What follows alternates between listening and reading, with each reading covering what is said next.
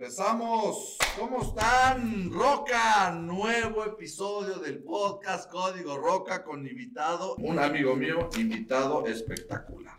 Lalo Garza fue compañero mío en la prepa en el CUM y, como él ha dicho, lleva 30 años en la actuación de doblaje y ha hecho los personajes inolvidables, los mejores personajes, caricaturas, este, series, películas. Una locura has hecho que hablaremos de eso más adelante. Unas cuantas, amigo, unas cuantas. Unas cuantas. De repente me empezó a salir en, en, las redes sociales y dije, ese es mi cuate, yo lo conozco. Y yo no tenía celular, pero me metí al chat del CUM donde estamos todos y de ahí lo saqué. Pues ahí estamos todos, claro. Somos más de 180, o sea, más de 180. No, somos como 260. 260. Creo que eran como, como 260. Sí, está cañón. Y de generación éramos 700. Pues vamos a empezar, como te dije. A ver, platícame, ¿quién es Lalo Garza? Bueno, pues Lalo Garza es un ser humano, es un mexicano de 44 años que vive en la Ciudad de México, que es signo Capricornio, que es zurdo, eh, común y corriente, eh, que es actor. Ok que lleva 30 años trabajando profesionalmente como actor y que está especializado en doblaje de voz. Ok. ¿Y tú, tú qué área estuviste? Cuatro. Ah, igual que yo. ¿Jugaste? Tú estabas, en el 101. Yo estaba en el 101 con el gallo con el gallo Gallaste, que me dio, ¿a ti también te dio? No. El maestro de Derecho. El gallo Gallaste. Y estaba con Luis Carpintero, que vive aquí en Puebla. Pero Luis iba en el 102. ¿Iba contigo? Iba conmigo, Luis iba en mi salón. Entonces yo me hice amigo de él porque estábamos en la escolta, porque éramos de los altos. No de los inteligentes. Muchas, en muchas este, prepas eres el inteligente, el de la escolta, nosotros éramos los altos. No, acá eran los altos. éramos los altos. Entonces tú en el 102, yo en el 101. ¿Jugaste el Interarias? No. No, ok. No, yo era de teatro. A mí en los deportes, no tú ibas en teatro. Y entonces estudiaste área 4, que es humanidades, yo estudié derecho, y después, ¿qué, tienes, qué carrera universitaria? Yo estudié, yo no estudié nada, no, no es cierto. No, yo cuando acabé la secundaria presenté mi examen ante la SEP para sacar mi licencia de locutor, porque en aquella época todavía la, la Ley Federal de Radio y Televisión, no, la Ley Federal de Telecomunicaciones exigía que las personas que anunciaban, que anunciaran alguna marca debían tener una licencia de locutor expedida por la SEP. Así que yo en 1994, cuando acabé la secundaria y entré a la prepa, saqué mi certificado de locutor, mi licencia de locutor, y empecé a trabajar, bueno, como locutor publicitario. Así que, bueno, por un lado tengo mi, mi licencia de locutor. Y además de eso, yo estudié la licenciatura en publicidad. O sea, yo estudié teatro, toda la secundaria estuve en compañías de teatro, estuve en el taller de teatro del Instituto México, estuve en la escuela de teatro del CUM, aparte de ahí tomaba actuación en otros lados. Y cuando yo acabé la prepa, me fui a estudiar publicidad a la Universidad de la Comunicación. Estudié la licenciatura en publicidad cuatro años. Entonces, este, a ver, platícanos desde, terminas la licenciatura, desde esa época ya estabas trabajando en locución. ¿Cuándo fue, ¿eh? ¿Cuándo fue como tu big break en el que ya te destacaste de la, de, de, de, la masa? Lo que pasa es que, bueno, yo empecé a hacer doblaje a los 14 años. O sea, yo estaba en la secundaria cuando, cuando, cuando empecé a hacer doblaje. O sea, yo cuando iba en la prepa, yo ya tenía unos añitos. Y cuando yo ya estaba en la universidad, yo ya tenía personajes más o menos famosos. A mí, uno de mis primeros personajes famosos, famosos, famosos, fue Elmo de Plaza Sésamo. Y yo, yo eh, me quedé con Elmo. Yo soy Elmo desde que apareció el personaje en, la televisión en 1996. yo en, 1996 iba a la mitad de la carrera. O sea, yo empecé la carrera en el 94 y en 96 yo iba en cuarto semestre, quinto semestre, una cosa así. Ahí me quedé con Elmo y pues desde entonces empecé a hacer Elmo eh, hasta como por ahí del 2003 más o menos. Lo dejé de hacer como por un par de años y luego me volvieron a hablar para hacerlo. Luego me hablaron para que manejara el muñeco, el moped, una vez que grabaron cosas aquí en México, me enseñaron, vinieron los de Sésamo desde Nueva York y me enseñaron a, manejar un moped. Sí. Y luego se llevaron Plaza Sésamo a Colombia y lo empezaron a hacer en Colombia. Y luego como que Plaza Sésamo se fue al carajo y ya eh, de pronto ya, ya no tienen como ese control de calidad. Y bueno, ahora si saben, pues me lo dan a mí. Si no, pues ahí lo hace otra persona. O sea, ya es un poco un desastre, pero bueno, yo sigo grabando cosas de Elmo todavía para HBO y, para Sésamo. Oye, este, a ver, corrige mi ignorancia porque obviamente es ignorancia. Este, yo no sabía que los actores de doblaje son actores.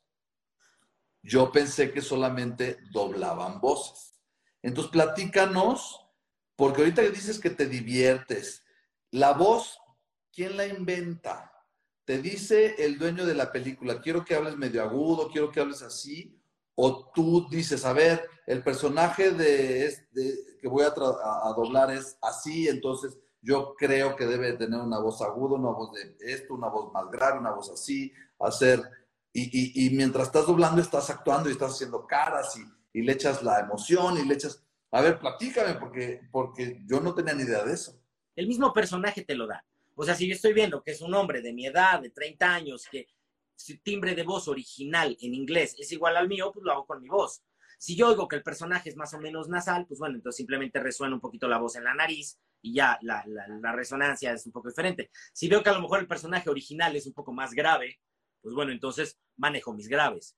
Y en lugar de hablar aquí el personaje, simplemente lo hablo acá abajo y es lo mismo, pero son mis registros graves. Y si es una caricatura, veo cuál es la voz del personaje y es ok, ya oí, es agudo y es rasposo, o es muy clarito, o es como nasal, o, a lo mejor es raspado, o es muy exagerado, muy abierto, o la boca cerrada. Lo que te pide el personaje, eso, es lo que el actor tiene que hacer. Y lo haces. ¿Y eh, tú ya, tú has hecho alguna voz desde cero o, porque te basas en una que viene de otro idioma y de ahí me... sí, sí, digo, no muchos, pero sí ha habido algunos proyectos de animación donde me ha tocado trabajar. Eh, sí ha habido algunos. Ah, Anima Studios ha hecho varias películas y he tenido la oportunidad de trabajar con ellos. Y sí, por ejemplo, hubo una que se hizo hace como 10 años de la AAA. Ajá que eran los personajes de la AAA, pero como en caricatura. Ahí me tocó hacer a Mascarita Sagrada y era como lo mismo, era de aquí está el guion, pero ahí sí el proceso fue diferente, no era doblaje, porque no estábamos sincronizando nada. Era, grábate los diálogos como si fuera una radionovela y luego con esos diálogos el estudio de animación hizo los dibujos y luego ya nada más fue sobre la película ya dibujada, retocar ciertos detalles. Pero sí, a veces es que el personaje es así y le vas buscando, te dicen, no, pues es así, así, asado, vas como dando opciones. Si están los clientes o los directores creativos o el director, te dicen, no, mira, vete más por acá, házmelo más serio, a ver, tartamudeamelo tantito, a ver, házmelo zipizapo, a ver, pero más agudo, ahora, mamá, mamá, mamá, así nerviosón y, y, más escandaloso, o sea, te van como llevando para donde quieras ir. Oye, a ver, tus cinco caricaturas que te han marcado. O, uno, como tus preferidas. ¿A Eduardo Garza la persona? No, como, como actor, la de las que más te. bueno, puede ser a Eduardo Garza la persona y luego me dices como. Lo que pasa es que lo que marcó a Eduardo Garza la persona no tiene nada que ver con lo que ha influido en Eduardo Garza el actor. Ajá. A ver, a Eduardo Garza la persona. O sea, Eduardo Garza la persona veía Remy. ¿Qué tal? Eran buenas, eh, pero, o sea, las caricaturas de ahorita son horrendas, la neta. Yo, hay de todo. pero sí hay muchas ¿Cómo va una Figus y Fervas, algo así, una madre así? ¿Qué es eso? Y entonces antes estaba, bueno, mi caricatura favorita fue Massinger Z. Massinger Z me marcó muchísimo. o sea, era mi caricatura favorita. Thundercats, He-Man. Mask, Thundercats. Sí, los halcones galácticos. He-Man, los halcones galácticos. Y yo claro, Remy, y, las de ahorita son como que dices, veo a mis chavos, veo sus caricaturas y digo, tan chafas, ¿no? O sea, a nivel, a nivel personal eso es lo que a mí me marcó. A nivel profesional no tiene nada que ver. O sea, a nivel profesional yo te puedo decir que lo que más ha influido en mi carrera yo creo que ha sido Dragon Ball. Dragon Ball. Definitivamente, porque bueno, a nosotros no nos tocó. Nosotros ya estábamos grandes cuando salió Dragon Ball. Pero haber trabajado, yo hice Dragon Ball en 1995 ¿Qué personaje? ¿El principal? el coestelar de Dragon Ball. Okay. ¿Cómo hablaba? Eh, pues realmente era como mi voz. O sea, era una voz de un chavito sumiso. De, hola, ¿cómo estás? Soy Krillin, el amigo de Goku. Realmente es mi voz normal. Trabajar en esa caricatura, en su momento, bueno, como nosotros todos siempre hemos dicho, para nosotros era un proyecto más. O sea, así como nosotros hoy por hoy grabamos muchas cosas, era uno más. Nunca nos, o sea, en aquel momento no sabíamos la importancia que con los años iba a adquirir este proyecto. Hoy por hoy, Dragon Ball se ha convertido en la caricatura japonesa más influyente e importante de todos los tiempos. Órale. Y haber trabajado en Dragon Ball para mí hoy me representa un antes y un después de mi carrera. Yo te puedo decir que cuando reúnen así a todo el elenco de Dragon Ball que nos invitan a algún evento en Argentina o nos han invitado a eventos en, Ecuador, que llevan a varios del elenco o a veces hemos estado todos, digo, todos los principales, yo me siento como en el reencuentro de Timbiriche. Órale. Así de, ah, somos los mismos, 25 años después somos unos ancianitos y ves a la bola de chavos gritando como locos porque decimos, jame, jame, ja, y se ponen, como si estuvieran viendo a Bon Jovi. Ok. Y este, ¿cuál ha sido la voz de caricatura que más te ha gustado hacer? Tengo muchas, tengo muchas. Elmo es un personaje que quiero mucho, que me, me, ha, dejado, me ha dejado muchísimas satisfacciones, sobre todo la económica. No es cierto. no, vaya, lo que pasa es que Elmo lo he hecho desde hace más de 20 años. Claro. Y, es un personaje muy complicado y me gusta porque no cualquiera lo puede hacer. Sin embargo, ahora con el paso de los años, yo oigo el Elmo de 1996, 97, o sea, me oigo a mí. De hace 20, 20 y tantos años. Y me oigo al Elmo actualmente. No tiene nada que ver, porque el. Elmo de hace veintitantos años era mucho más agudo. Claro, tenía la voz de un muchachito de 20 años. Sí. No de un hombre de 45. Claro. Y obviamente, pues el personaje ha ido evolucionando, ha ido cambiando poco a poco. Ahora es un poquito más rasposo, no es tan, tan, tan brillante como era hace 20 años. Eh, pero bueno, es un personaje que, que, mucha gente tiene en la memoria, pues porque es un personaje de Plaza Sésamo con el que muchos niños crecieron. ¿Cómo va la voz de Elmo? Hola, es Elmo de Plaza Sésamo. Y te diviertes, güey, eso está cañón. Pues es que si no me divierte, es lo que te digo hace rato, si no lo disfruto, la gente no me lo cree. Claro. O sea, tengo que, Elmo, imagínate, Elmo es un moped, es un monstruo de tres años. A ah. los tres años, todo es alegría, todo es felicidad, todo es sorpresa, todo es, ¡ah! y se ríen y, y, todo es un drama y todo les gusta. Y... Elmo tiene tres años tiene una bocota de este tamaño, es un moped. Sí. Obviamente tengo que asumir la personalidad y tengo que cambiar mi cara por la cara de un moped. Y tengo que hacer una boca grande. O sea, no puedo hacer esto porque esto ya no es Elmo. Tiene que ser grande y abierto, y los ojos, y la actitud del personaje. si no lo hago, la gente no me lo cree. Ok. Y ahora de alguna persona, ¿cuál ha sido de... Bueno, ya me dijiste de Six Feet Under, pero creo que vi un, uno de tus TikToks. ¿Tú hiciste a Thanos, el de Marvel? No, no, yo hice, ¿viste, ¿viste Infinity War? Sí. Yo hice a uno de los hijos de Thanos, a Calamardo, el que atrapa al Doctor, al Doctor, whatever. ok ay, ¿cómo se llama el Mr. Doctor Impossible, Doctor Incredible? Ah, quién sabe. Ah, y el que hace las cosas estas, decir. Sí, sí, como el mago, como el mago. Doctor Strange. Ah, Doctor Strange, ajá. Eh, hay uno que le dicen Calamardo, que es uno que está todo parado así, que es todo elegante. Okay. El que vence al Doctor Strange, ese lo hice yo. Pero no, yo creo que de live action, el personaje que más ubica a la gente y que más satisfacciones me ha dado a nivel personal es en una serie que seguramente vieron tus hijos que se llama Drake y Josh. Ok. Drake y Josh es una serie de Nickelodeon que trata de dos medios hermanos y su vida. Y bueno, en su vida tienen una media hermana que es un pain in the ass Y bueno, el chavo es todo ñoño, el gordito es todo ñoño, todo divertido, le gusta la magia, le gusta el show de Oprah, le gustan los, los, videojuegos, se emociona como niño chiquito haciendo, jugando con canicas, o sea, hace cosas como muy de niño ñoño. Y su medio hermano es el típico galán, la guitarra, la música, las nenas, le da flojera a la escuela, es un bueno para nada, tonto, que todo le sale bien, y al muchachito este noble y lindo y bonito que es Josh, todo le sale mal. Ok. Y yo era Josh. Y ese personaje también llegó a mi vida circunstancialmente y nunca me imaginé tampoco el impacto que iba a tener esa serie en la televisión latinoamericana. ¿Cómo era la voz de ese... ¿Eh? ¿Cómo era la voz? Pues realmente era mi voz, pero era como más de chavito y decía, vamos a ver a ver el show de Oprah. Oprah, me encanta el show de Oprah. Y vamos a jugar con la juegosfera. Es esférica, esférica. O sea, era mi voz como de chavo. Ahora, ese personaje lo hice hace 15 años. También.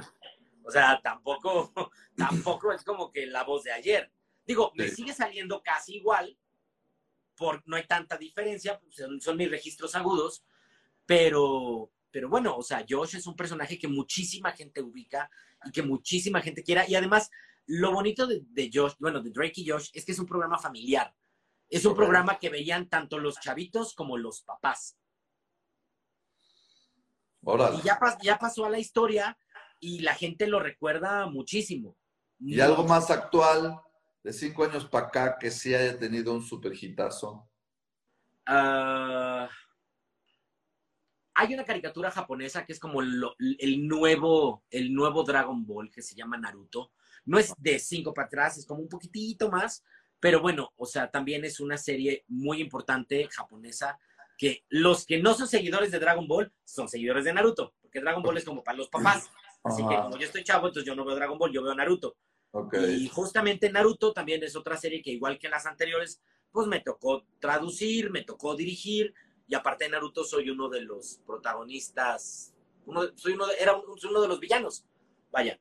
Okay. De, esos personajes que son buenos, malos, sexys, que lo odian y lo aman y a las chavitas les gusta porque es como rudo, pero emo, pero así.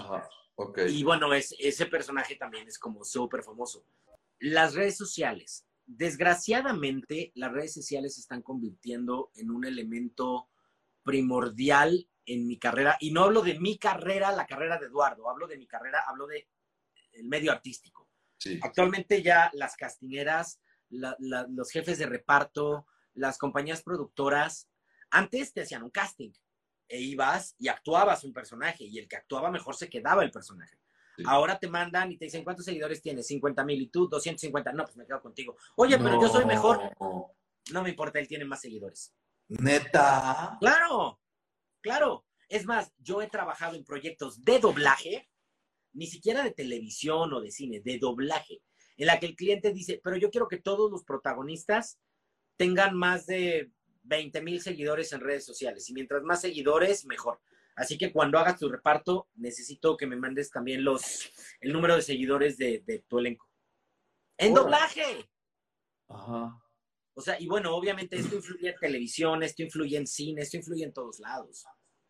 O sea, a mí no me afecta, porque tengo un montón, vaya, pero a lo que me refiero es que al, al medio le afecta mucho, porque entonces están están sobreponiendo el número de seguidores y la popularidad con el talento y no siempre van de la mano. No, no siempre van de la mano.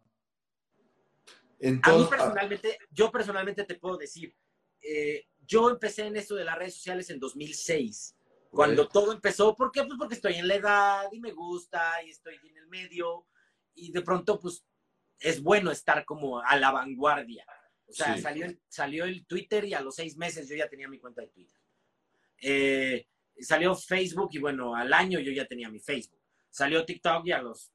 Fíjate que con TikTok me tardé. O sea, pero bueno, salió. Y curiosamente muchos actores de doblaje, particularmente, que es el medio en el que me muevo, pues nunca lo pelaron o abrieron su cuenta, pero nunca le, le, dedicaron tiempo. Y ahora sí, ya todo el mundo quiere hacer videos, todo el mundo quiere hacer transmisiones, todo el mundo quiere sacar cápsulas, secciones, fotografías. Pues sí, pero ahora es mucho más difícil crecer. Claro. Es mucho más difícil que lo que fue hace 10, 12 años. O sea, porque mucha gente tiene el interés de hacer, eh, por ejemplo, hacerse TikToker o hacerse YouTuber. ¿Por qué? Porque quieren hacerse famosos. O sea, yo conozco un montón de chavitos millennials que su objetivo en la vida es ser TikToker o ser YouTuber y que los verifiquen y tener la palomita al lado de que son verificados. O sea, como si eso fuera un símbolo de estatus. Ok. Y quieren crecer ahí para poder monetizar y poder hacer campañas y hacerse famosos.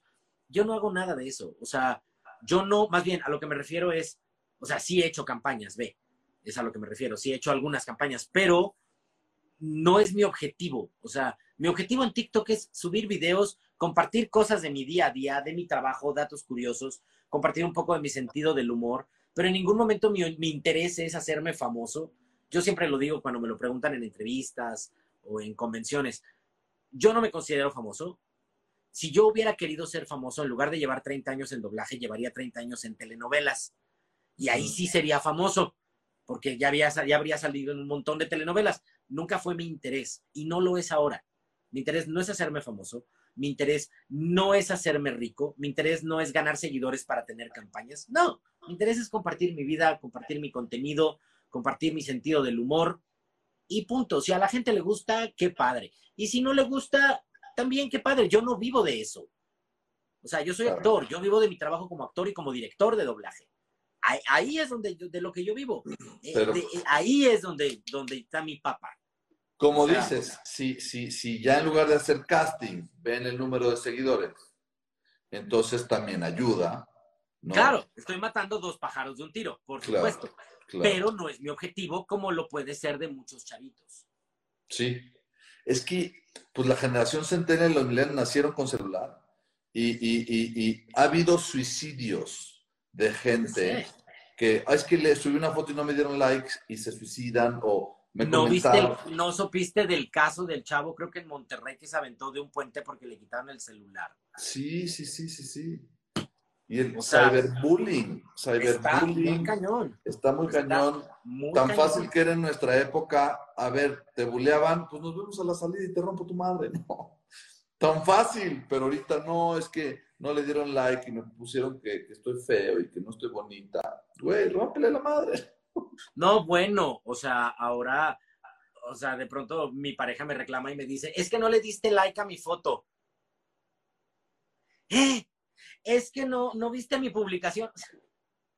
O sea, eso, ¿qué, qué importa? O sea, pero, para, pero para toda esta nueva generación es, es un símbolo de estatus, es un, es un categorizante. Sí. Muy cañón. Sí. Muy cañón. Y, y bueno, nos está pasando que nos estamos metiendo en esto, pero para nosotros no tiene el mismo significado que tiene para ellos. Eh, yo dentro de este, de esta ignorancia dentro de redes sociales, pues como te yo decía, como yo te decía, yo transmitía pues con la luz de mi lámpara, el monitor que me refleja en la cara y ya. Y de pronto me decían, cómprate un aro de luz, cómprate un aro de luz. Y cuando hacía transmisión, cuando hago transmisiones en TikTok, yo les decía, porque de pronto veía que me donaban como cositas, que me aparecían cositas como de regalitos, como esos stickers.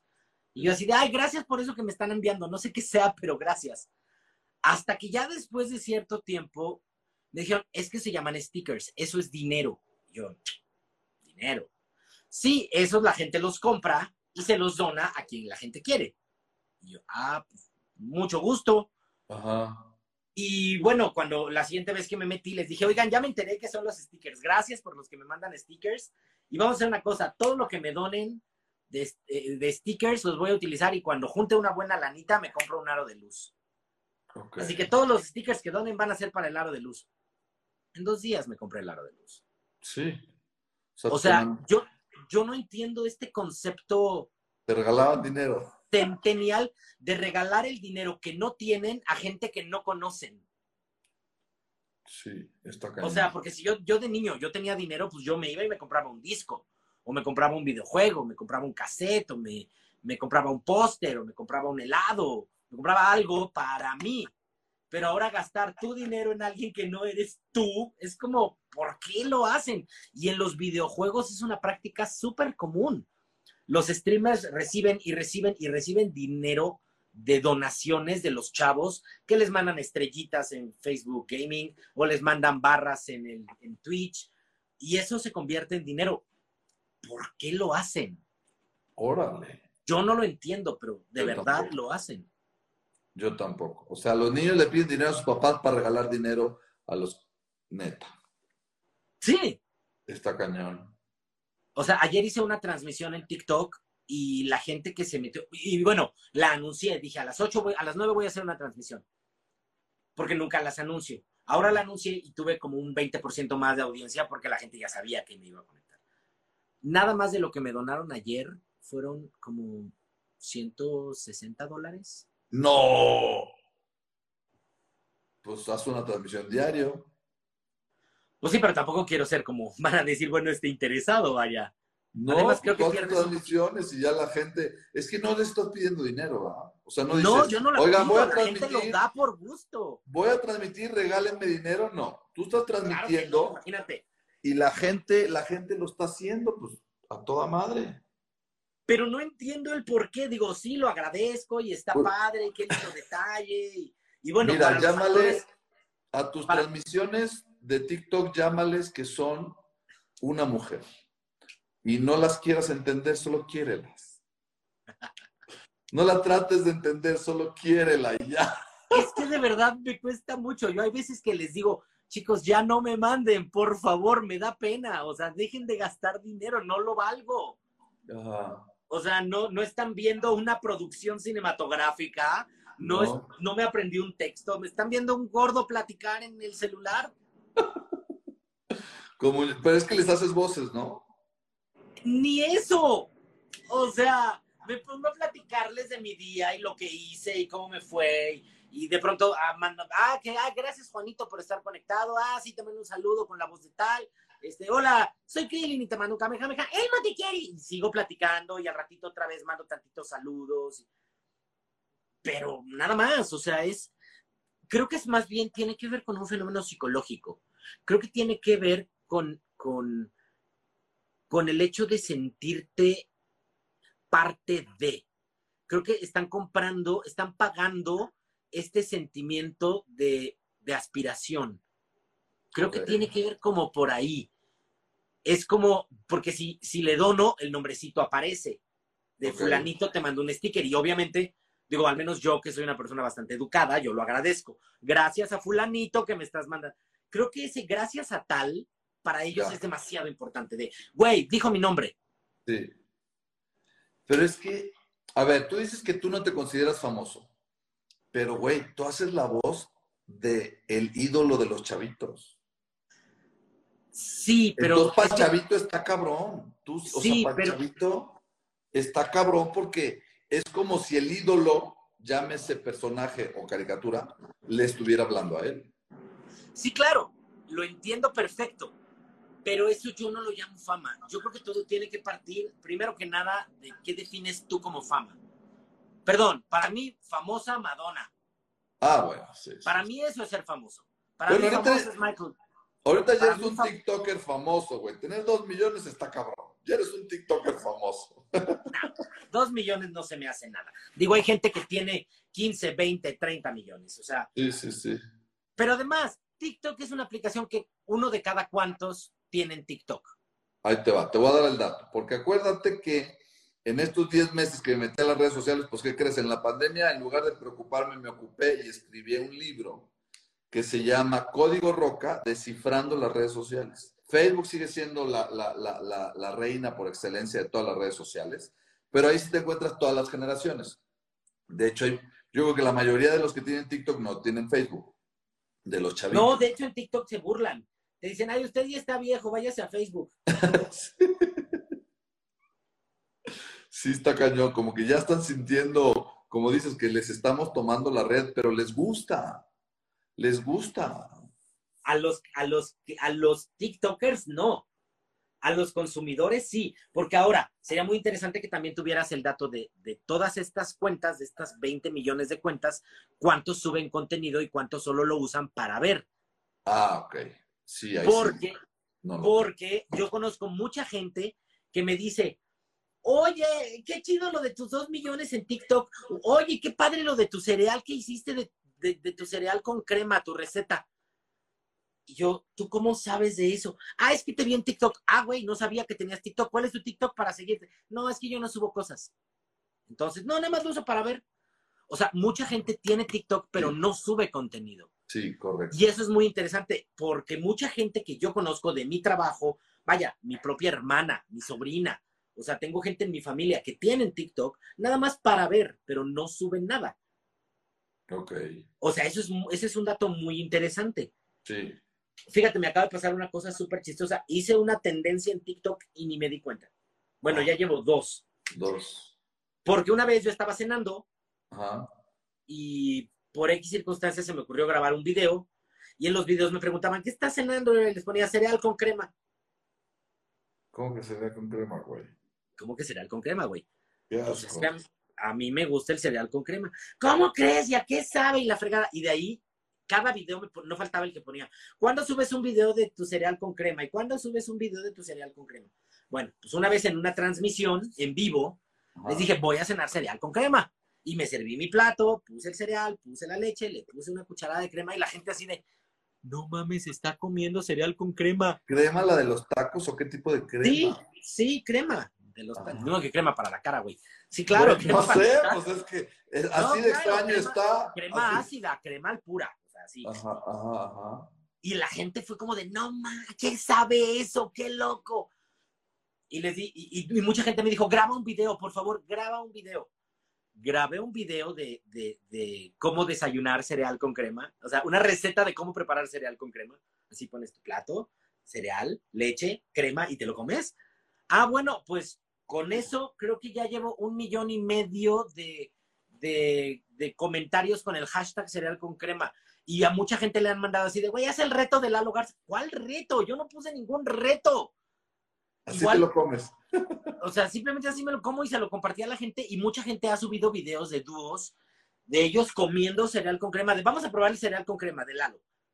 No mames, está buenísimo. O sea, y mucha gente graba videos de eso. Tú busca el hashtag cereal con crema y vas a ver un montón de videos. Igual, hace como un mes se me ocurrió una dinámica en TikTok un poquito de mercadotecnia no nos cae mal a nadie. No, te échala, échala. Aparte, ahorita es cuando, después te voy a ah. compartir cuántos, cuántas personas han entrado, porque acuérdate que cuando termina la, transmisión te dice, ah, pues entraron 15 mil, pero ahorita es cuando más alto hemos estado en, la transmisión. Entonces, échate la mercadotecnia. Fíjate que, no, no, o sea, no la voy a hacer ahorita, pero más bien ah. te hablo de que la apliqué. Eh, se me ocurrió la idea de, a ver amigos, ustedes, mucha gente me ha dicho que quieren eh, que quieren que vea cómo le salen las voces. A ver, les voy a poner un hashtag. El hashtag es Lalo Garx reacciona. Hagan su video de alguna imitación de algún personaje que les haga con el hashtag Lalo Garx reacciona y yo voy a reaccionar a sus videos y les voy a dar mi opinión. Eso lo hice hace como dos semanas. Tengo más de 3.500 videos con ese hashtag. Tengo más de 3 millones de menciones con ese hashtag. Órale. ¿Cuándo crees que voy a poder reaccionar a 3.000 videos? Y diario la gente sube y sube y sube y sube videos y en los comentarios son, Lalo, reacciona a mi video, Lalo, reacciona a mi video, Lalo, ya subí un video de mis invitaciones. En TikTok, bueno, pues ya empezó a expandirse. O sea, ya me empezaron a mandar mensajes a Instagram de, te mando mi imitación, y en, Facebook, te mando mi imitación, y en Twitter, te mando mis imitaciones. Güey, es una cosa de TikTok. y se ha hecho muy grande. Te estás haciendo tendencia no nomás en una red, sino en muchas redes. Y entonces, eh, fíjate que yo, la mayoría de los videos que yo he visto tuyos son cuando reaccionas. A la gente le gusta. Como saben que eres un experto en la materia, saben que eres un maestro, y saben que eres la voz de sus ídolos, tu opinión no sabes cómo vale. Muy cañón, y yo siento que así lo sienten. Por ejemplo, me acuerdo una de un güey que imitó a los Minions y hizo la voz y tú le dijiste, no, más nasal. O a Elmo, no, más agudo. Y entonces, esos pequeños tips que les, van que les vas dando, güey, no mames, o sea, sí está, por eso estás creciendo tanto. Les estás generando valor. Y eso es parte de lo que uno tiene que hacer en las redes. Primero, genérale valor a la gente. ¿eh? Pero aparte lo más chistoso es que ni siquiera, o sea, obviamente yo sé que esto va a tener, digo, por algo me eché cuatro años estudiando publicidad, o sea, algo aprendí, vaya. O sea, sé que estoy generando, sé lo que estoy generando. Sí. Y, créeme que lo hago con toda la intención. Sin embargo, de verdad, el, fin último de esto para mí es mera diversión. Es mera diversión, mera interacción. Y, y es eso, es crear una comunidad. Perfecto. Este, échate unas últimas tres voces saludando aquí a la audiencia, invitándolos a que te sigan, que se metan a tus TikToks. ¿Cómo están amigos? Eh, soy Josh Nichols, sí, el hermano de Drake y de Megan. Megan, estoy muy contento de estar aquí con Rogelio, con Roca. Estoy muy emocionado porque soy su fan de él y de Oprah. ¡Ah! Oprah. Así que ya saben, síganos en nuestras redes sociales y sigan también a Lalo Garza, que es así como aparece Lalo Garx. Bueno, yo ya me voy porque voy a ver el show de Oprah. Buenas noches. Y Elmo quiere decirles que Elmo los quiere mucho. Elmo está muy contento de estar aquí con Roca. Sí, Roca. Sí, qué nombre tan chistoso. Bueno, Elmo ya se va. Elmo sabe dónde vive él. Adiós. Güey, qué cool, qué cool, qué cool. Oye, Lalo, pues espectacular. A ver, falta una pregunta. Tu peor fuck up de toda la historia. Tu peor. Mi peor fuck up, no haber entrado a la UNAM. O sea, ¿te arrepientes, machín? Sí, porque viniendo del CUM, una escuela tan nice, tan, güey, de pose, de la cancha de americano, la capilla, la rondalla, el taller de teatro, super nice, el CUM, me dan examen a la UNAM, examen preferencial para la UNAM, entro a la UNAM a teatro, paso mi examen de literatura dramática y teatro, voy, me inscribo, y el día que llego a inscribirme, veo las instalaciones y es de, güey, esto parece baño público, qué asco. No. O sea, yo no quiero estudiar aquí. Y nunca fui. Dije, mi mamá, pues es que, es que la UNAM y la UNAM, pero es que yo no quiero estudiar aquí, no me gusta el lugar, no me gustan las instalaciones, no me gusta nada. Ah, mejor yo me pago mi carrera en una universidad privada, yo la escojo, yo me la pago. Estaba entre la Ibero, bla, bla, bla, pero no había publicidad en la Ibero, me quería ir a la Ibero. Y en aquella época no tenía coche y eso era como un poco complicado irme. Excelente. Padrísimo. Sigan a Lalo Garza, Lalo Garx, todas las redes del mundo mundial. Ahí está con el mismo nombre. Gracias, amigo. Te mando un abrazote, mi roca. Gracias. Igualmente. Hasta luego, Lalo.